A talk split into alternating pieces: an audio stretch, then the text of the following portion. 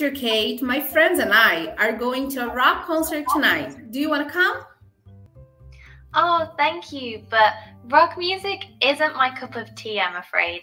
Your cup of tea? I don't get it. Guys, vocês já ouviram essa expressão?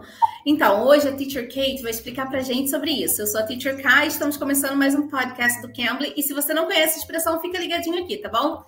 Teacher Kate, what does that mean, your cup of tea? So, when we say that's not my cup of tea, it refers to something that we don't like or something that we're not interested in. So, the rock concert is something that I'm not particularly interested in. So, I would say that's not my cup of tea. Okay. So, um, can I use it for people? Can I also use it for people? For example, do you know Brian? He is interested in you, teacher Ka. And I can say, oh, I'm sorry, he's not my cup of tea. Can I use it for in this case? Yeah, definitely. So it's a nice way of saying that you're you're not interested in someone. Yeah. So generally the expression that's not my cup of tea, we use it when talking about something in a negative way. So you could say, That is my cup of tea, to talk about something that you do like or you are interested in. But normally, as native speakers, we use it in the negative form.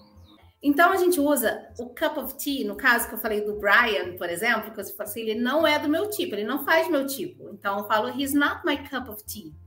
Então, se eu quiser falar assim, ah, Tipo, ela falou do rock, né? O rock não, é, não, não faz tipo dela. Então, ela não gosta de rock. Então, não é uma coisa que ela goste. Então, ela usa It's not my cup of tea.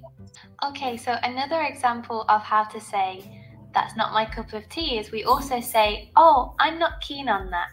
So I could say, I'm not keen on rock music to say that I'm not really interested in it or I don't really like it. What about when it comes to affirmative sentences? Yeah, you could use it in the affirmative, this word keen on. So, for example, you could say, the kids are really keen on playing tennis.